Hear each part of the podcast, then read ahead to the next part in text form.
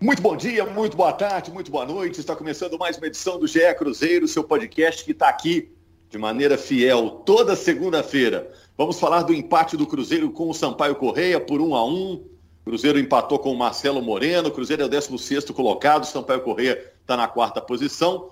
Cruzeiro está fora da zona de rebaixamento, mas muito longe do objetivo que a imensa torcida do Cruzeiro espera, que é estar entre os primeiros colocados para voltar à Série A. Cruzeiro, no momento, está 12 pontos abaixo do G4.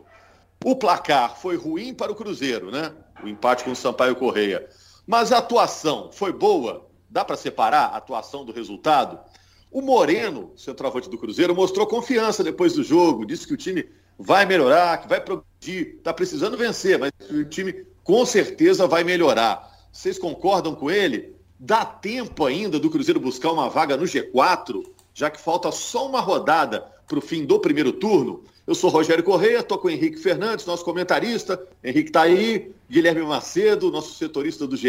Globo, e a Fernanda Remisdorf, que é a voz da torcida, representante da torcida do Cruzeiro, aqui no nosso podcast toda semana. Primeiro lugar, aquele alô geral, para saber se está todo mundo conectado, se eu posso contar com todo mundo aí. Está todo mundo aí, gente? Alô, geral. Tudo bem, gente? Opa, estamos por aqui também. Aqui Ô, Fernanda, vou começar com você, primeiras damas. É, com que sentimento você terminou o jogo? Você que é torcedora do Cruzeiro, é, acaba concentrando também opiniões de vários torcedores do Cruzeiro que te procuram para opinar. Com que sentimento você terminou o jogo contra o Sampaio Correia? Ah, mais uma vez a gente terminou com sentimento de frustração. Primeiramente, bom dia para todo mundo aí. Bom dia. É, mas é muito, é muito ruim que a gente vê o Cruzeiro realmente melhorando, mas nem dando o melhor dele é suficiente para a gente conseguir uma vitória, né? A gente olha para os números do Cruzeiro, que assustam um pouco, de 18 partidas empatamos 9, né? Então, assim, a cada dois podcasts que a gente vem comentar aqui, um é para falar desse empate que vem perseguindo o Cruzeiro e que é muito preocupante. É, mas, assim, obviamente, eu fico feliz que o Cruzeiro está evoluindo. É, espero que continue assim, mas tem que buscar o resultado. Porque, igual você falou. Fernanda, hum. é, o Cruzeiro empatou nove jogos, né? é, junto com o Vitória, time baiano, é, são os dois times que mais empataram, né? Em campeonato de pontos corridos, o empate é uma fria, né? É quase uma derrota. E agora, pra gente, o empate não está servindo. Tanto que o Cruzeiro está perdendo posição quando ele empata. Então, tem hora que tem que buscar a vitória logo, né? E para isso, eu acho que a gente tem que passar pela escolha dos jogadores. Porque a gente teve aí umas chances claríssimas, perdidas principalmente no primeiro tempo. Uma bizarra de quem foi escolhido para ser centroavante que não tem condição. E aí eu não sei se já vai entrar nesse assunto Sobis versus Moreno, mas eu quero muito falar sobre isso, com certeza. Daqui a pouco a gente volta então nesse assunto. É, Macedo, me fala aqui, é, a atuação em si, vamos esquecer o placar, a atuação em si foi boa? Rogério, eu achei a melhor atuação do Cruzeiro em algum tempo, né? A gente estava até falando comentando antes aqui de, de começar a gravar, o Henrique falou da melhor atuação com o Lucha, sem dúvida foi, e eu acho a melhor atuação que foi a melhor atuação do Cruzeiro em algum tempo, né? É, na temporada a gente pode pegar aí também aquela atuação contra o Atlético em termos é, estratégicos, o Cruzeiro jogou muito bem, sofreu pouco contra o adversário bem mais forte em termos de elenco e tudo mais, era um início de trabalho ainda com o Cuca, enfim. Mas é, para mim foi a melhor atuação do Cruzeiro, inclusive na Série B. O Cruzeiro teve alguns bons jogos que também é, não conseguiu é, resultados. Contra a Ponte Preta, que venceu, foi um jogo bem seguro do Cruzeiro, mas produziu pouco. Há muito tempo, contra um adversário é, é, mais forte que o, o, o Sampaio está brigando lá em cima na Série B, o Cruzeiro não tinha um volume tão grande assim construiu, teve volume para vencer o jogo com facilidade, inclusive, mas a bola não está entrando. E quando o adversário vai lá, a bola entra, né? A gente viu, e, e até por falhas individuais. É, no lance, a gente, se a gente for pegar o lance do gol do Sampaio, do Watson, para a gente ver, é, logo que ele domina a bola, indo, indo para o meio, alguém do banco do Cruzeiro, se não me engano, foi o Cupertino, né, que é auxiliar do Luxemburgo, é, grita para parar a jogada e era o Felipe Augusto ali. Ele não consegue parar a jogada. O Jean Vitor, de forma inexplicável, vai marcar por dentro. E aí a gente vê o Brock indo, indo sair na, é, é, na lateral. O miolo de zaga fica desprotegido e sai o gol. Então o Cruzeiro nem é, é, é, o Cruzeiro tem sofrido com falhas individuais, né? Quando o Cruzeiro faz bons jogos, o Cruzeiro não, não consegue que os seus jogadores transformem isso em resultado. E aí a Fernanda falou do Sobis, a gente tá, eu estou falando aqui especificamente do Jean Vitor na defesa, mas essas falhas individuais também prejudicam lá na frente. E aí é por isso. A melhor atuação do Cruzeiro não conseguiu é, ser transformada em vitória por conta de, dessas falhas. 25 finalizações, né? E o Cruzeiro colocou só uma bola na rede. Parece que os próprios jogadores do Cruzeiro não conseguem entender como essa vitória não sai, né, Henrique? É, é, e isso vai, quanto mais demora a sair essa primeira vitória, quer dizer, uma vitória que pode ser a primeira de uma sequência, que é o que o Cruzeiro precisa, né? Quanto mais demora, mais difícil vai ficando, né? Porque a confiança ela vai, vai se abalando a cada resultado negativo. Uh, o Cruzeiro vinha de uma vitória muito importante lá em Brusque, né? E tinha dois jogos em casa. Mais uma vez, a, a confiança se abala porque nos dois jogos em casa, nas duas boas oportunidades, não conseguiu confirmar esse resultado.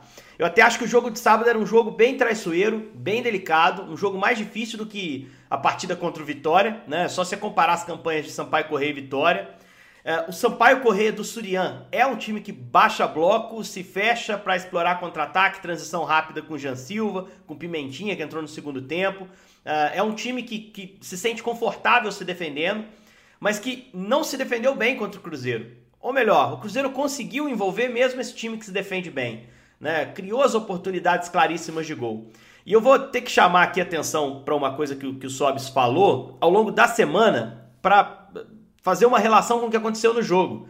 O Sobis na coletiva da semana, não sei se o Gui estava na, na, coletiva, participou de alguma forma, enfim. O Sobis deu entrevista essa semana. E ele falou em algum momento lá sobre é, o jogo que fica condicionado a partir de quem faz um gol. Quando um time faz um gol, condiciona muito a partida. E aí, uma ironia do destino, né? No sábado, o, o Sobis teve essa bola para condicionar o jogo a favor do Cruzeiro. Quando ele desperdiça aquela bola, aumenta mais a pressão sobre o jogo do Cruzeiro de uma forma geral, né? E aí sai o gol, numa falha de marcação de novo pelo lado esquerdo, falha individual do Jean, bem citada aí, bem explicada pelo Guilherme. Uh, mas, de novo, o mesmo lado da defesa, a mesma dobra ali, Jean e Brock, permite um gol do adversário no momento chave do jogo. E aí o Sampaio consegue condicionar mais a partida a seu favor. Ainda assim, o Cruzeiro criou volume, coletivamente achou soluções para impor-se dentro da partida no segundo tempo. E aí eu queria chamar a atenção e destacar positivamente um jogador, que eu acho que com o Luxemburgo está chegando ao seu melhor nível, que é o Giovani. Giovani, para mim, fez um jogo extremamente importante na articulação do Cruzeiro, chamando o jogo, pedindo, aparecendo. O Claudinho entrou bem no segundo tempo e ajudou ele nessa tarefa. Mas o Giovani pifou os jogadores, né? pifou os companheiros de ataque, criou a eles para eles condições de finalização claras. A do Sobis uma delas. E pode Você ser tá... para mim a grande notícia aí dessa, desse início de trabalho do Luxemburgo, a recuperação é. desse jogador. Você estava falando também da evolução do Elton Nem, é, e agora? Não, eu acho que ele, ele andou um pouquinho abaixo nesse jogo do, do Sampaio Correia. Ele sai, inclusive, no intervalo, né? É, é um jogador que não, não conseguiu entregar da mesma forma, o que é natural, porque é um cara que vinha muito tempo sem ter uma sequência de jogos e que está começando agora a ter essa sequência, né? Então vai se desgastar, vai deixar cair. E completou, é, ele jogou os 90 minutos contra o Vitória, o que ele não fazia há mais de dois anos. Então essa Aí. sequência para ele vai pesar.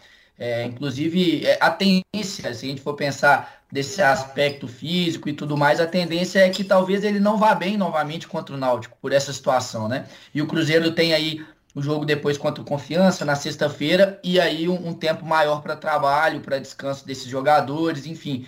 É, é, mas, mas é, nesse jogo também eu queria, eu achei a melhor atuação do Giovani pelo Cruzeiro, né? Conseguiu participar por mais tempo, porque o Giovani fez bons jogos até ano passado com o Filipão, quando ele começou a entrar, ele teve boas atuações, mas até fisicamente ele caía muito rápido, né? E agora ele está conseguindo manter. Eu achei que ele conseguiu manter o nível é. físico de participação do jogo em muito tempo. E é um jogador que, além de pifar, como o Henrique falou, né, pro, dar essa bola para os atacantes é, finalizarem, ele, ele, ele também finaliza, né? Dois gols nos últimos jogos e, e, e, incomodou o goleiro novamente. O Mota precisou fazer, se não me engano, duas ou três defesas em finalizações dele de média, média distância, o que é importante também, inclusive contra times com blocos mais baixos, times mais recuados. Né? É, o Mota foi o principal nome do Sampaio Correia, o goleiro do Sampaio Correia. É, vamos falar já já do Náutico, que é o próximo adversário do Cruzeiro, o jogo já é na terça-feira, mas para Fernanda completar, já que o Henrique puxou o assunto Sobes, você queria falar dessa disputa Sobes e Moreno. É, Fernanda?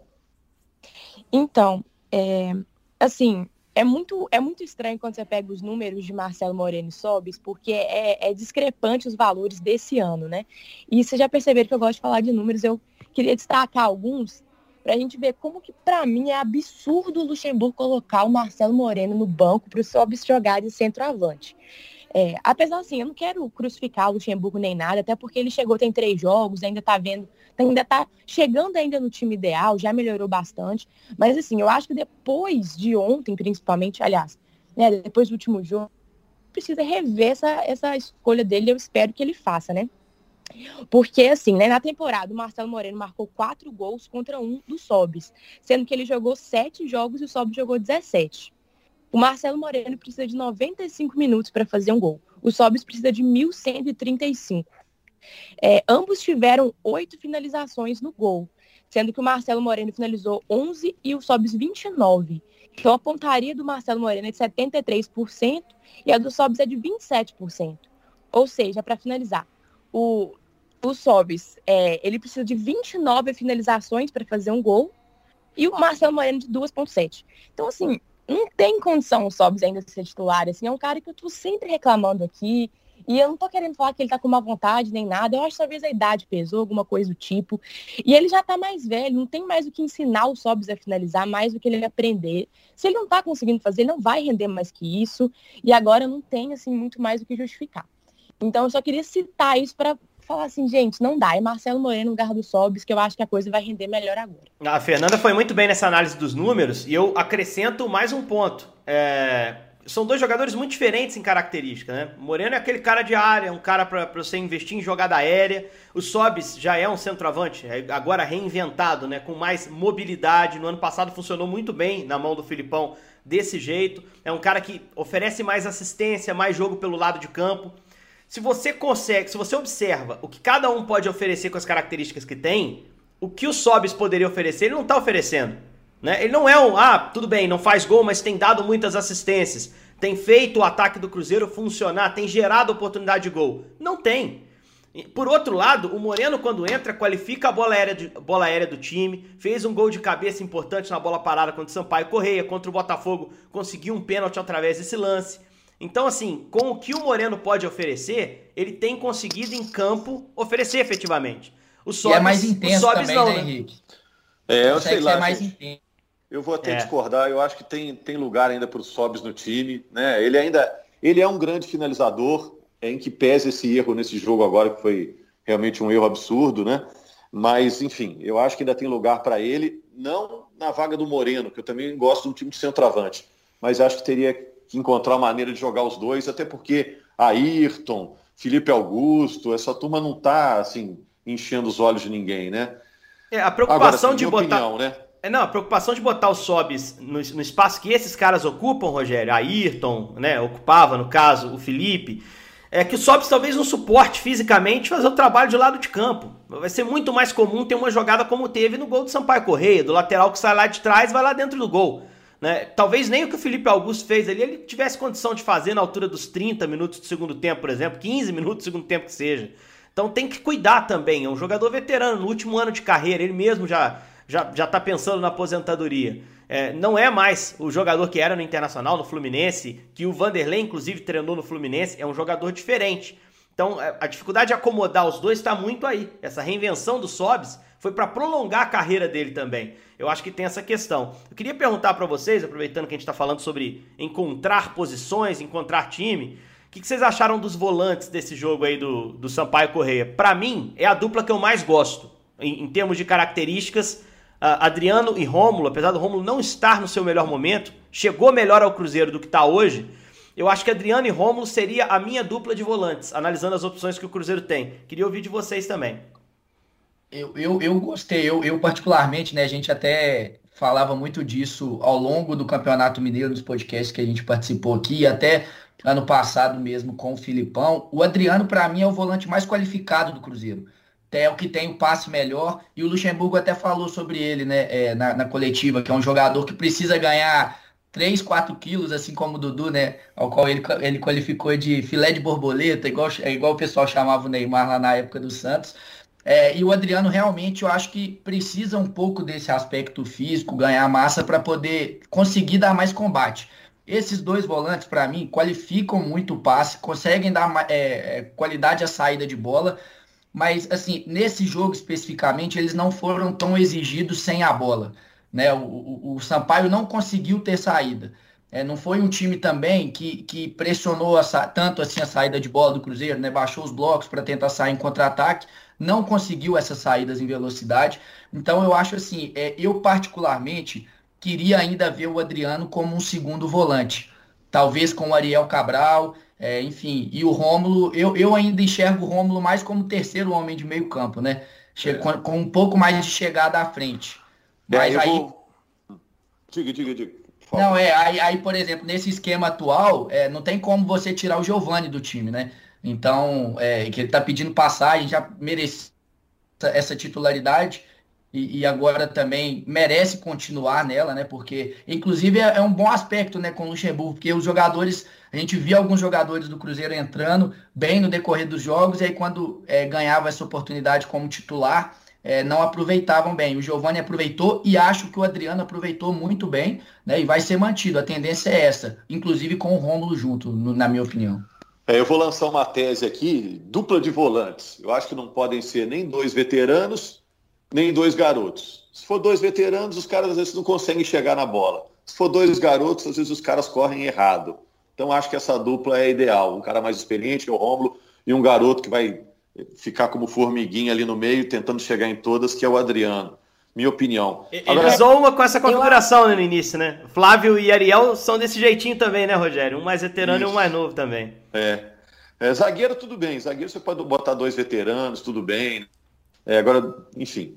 Agora, olha só, é, vamos falar do jogo do Náutico, gente. O Náutico estava muito bem no início do campeonato, agora entrou numa fase ruim. O Náutico tem muita tradição, né? Torcida se empolgou lá no início. O Náutico agora é o sexto. Mas é um sexto que está três pontos abaixo do líder, né? Que é o Coritiba. Então o Náutico continua bem. É o desafio que o Cruzeiro vai ter agora. E agora, Fernanda, é, você mantém o otimismo? É, jogou a toalha? Como é que você está aí? Não, assim, não vou jogar a toalha ainda. Eu acho que o Cruzeiro tem muito espaço ainda para crescer, obviamente, principalmente no resultado, né? Eu acho que a gente é, consegue aí uma vitória. É, mas é preocupante, porque a gente pega times em má fase e parece que é pior, como eu já falei. O Cruzeiro gosta de jogar contra time que está bem, contra time grande, é inacreditável. É, então, assim, não fico completamente confiante, não é falar, ah, o Náutico perdeu quatro seguidas, a gente obviamente vai ganhar. Nunca que eu vou falar isso. Eu entendo a fase do Cruzeiro e a dificuldade que a gente está tendo para poder ganhar, mas me anima o fato do jogo ser fora de casa, por mais que seja nos aflitos, me anima isso, porque o Cruzeiro joga muito melhor fora, eu não sei o que está acontecendo. Então, eu vou, enfim, ser positiva, eu não consigo falar, como eu falei, é, certeza de vitória, mas vamos aproveitar essa fase do Náutico, né? Eu espero que o Cruzeiro consiga. Mas, assim, é, é incrível como que a gente fica com a confiança abalada, né? Assim, de de não conseguir ter certeza de vitória nem contra um time que está assim bem bem fraco agora. É isso, gente. Olha só, na quarta-feira vamos ter uma edição extra do GE Cruzeiro para falar desse jogo. Vou deixar você, Henrique, para fechar aqui o nosso podcast de hoje. É, Cruzeiro tentando se aproximar um pouco mais do G4, vai precisar de algumas rodadas para isso, né? Daqui a pouco vai ter presença da torcida, e aí a torcida do Cruzeiro, com a força que tem, pode ajudar, né? É, surgiu uma conta agora essa semana, o, Rogério, de que o Cruzeiro, para conseguir pontuação de acesso, tem que fazer 71% de aproveitamento, algo assim. É, só o Corinthians, de 2008, a melhor campanha da história dos pontos corridos da Série B, conseguiu. É uma tarefa duríssima, mas não pode jogar toalha, tem que ter essa ideia aí que a Fernanda trouxe. Tem que ir rodada a rodada, com calma, né? Esse jogo contra o Náutico, um adversário que joga bem diferente do Sampaio Correia, é agressivo na marcação, sobretudo em casa sobe bastante a linha. A gente, se, se, for, se for essa dupla de volantes que ele usou, a gente vai ver acontecer o que o Gui falou, né? De, de, eh, de ter pressão sobre a saída de bola, como esses caras vão arrumar soluções. Mas é um time que tá com uma crise de confiança gigantesca. É tentar explorar exatamente nisso. Né, essa situação da crise de confiança do Náutico, de ter perdido peças importantes que ajudaram o time a abrir frente no campeonato, Chiesa, ruptura de tendão de Aquiles, fora da temporada, Eric negociado com, com o Ceará, uh, o Wagner Leonardo, zagueiro que voltou para o Santos, estava emprestado. Então, assim, é pegar essa instabilidade e trazer a favor do Cruzeiro. E para isso, tem que fazer algo que o Luxemburgo ainda não conseguiu fazer, que é sair na frente no placar. Três jogos com ele, três vezes o Cruzeiro saiu atrás no placar. Se isso acontecer de novo nos aflitos, vai ser muito difícil virar o jogo e voltar com a vitória, Rogério. Rogério, é rapidamente, só, só para passar em relação ao jogo, o Cruzeiro tem de volta o Bruno José, né? Que cumpriu suspensão. Isso. E Ariel Cabral, Rodolfo, Cáceres e Ventura seguem fora é, no departamento médico. E o Cruzeiro também, o Henrique, que está aí sem jogar desde outubro de 2000, é, desde outubro do ano passado. Ele, 2020, né? A gente estava tá meio perdido no tempo por causa dessa pandemia. mas ele passou pela terceira cirurgia no joelho direito para, segundo o clube, tentar otimizar a cicatrização da cirurgia, é, da lesão. Boa recuperação para o Henrique, nome histórico aí do Cruzeiro. E o Jean, lateral, também não joga, né? É, tá com. Isso, é a terceira amarela, a, abre vaga para o Matheus Pereira. É isso, gente. De quarta-feira estamos de volta com mais assunto aqui. Obrigado a você, torcedor do Cruzeiro, que nos acompanhou até aqui. Um abraço, Nação Azul.